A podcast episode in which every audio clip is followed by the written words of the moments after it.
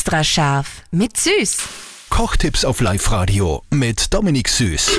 Heute haben wir für euch ein berühmtes Fastfood zum selber zu Hause machen. Die Apfeltasche. wie wir die kennen von wo.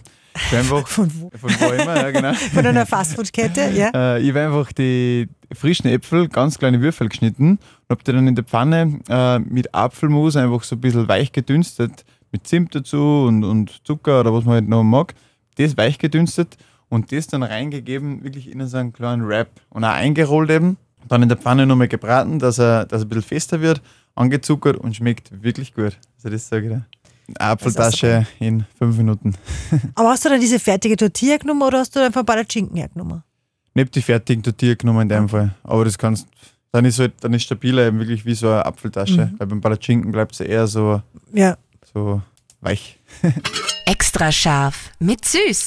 Kochtipps auf Live-Radio mit Dominik Süß.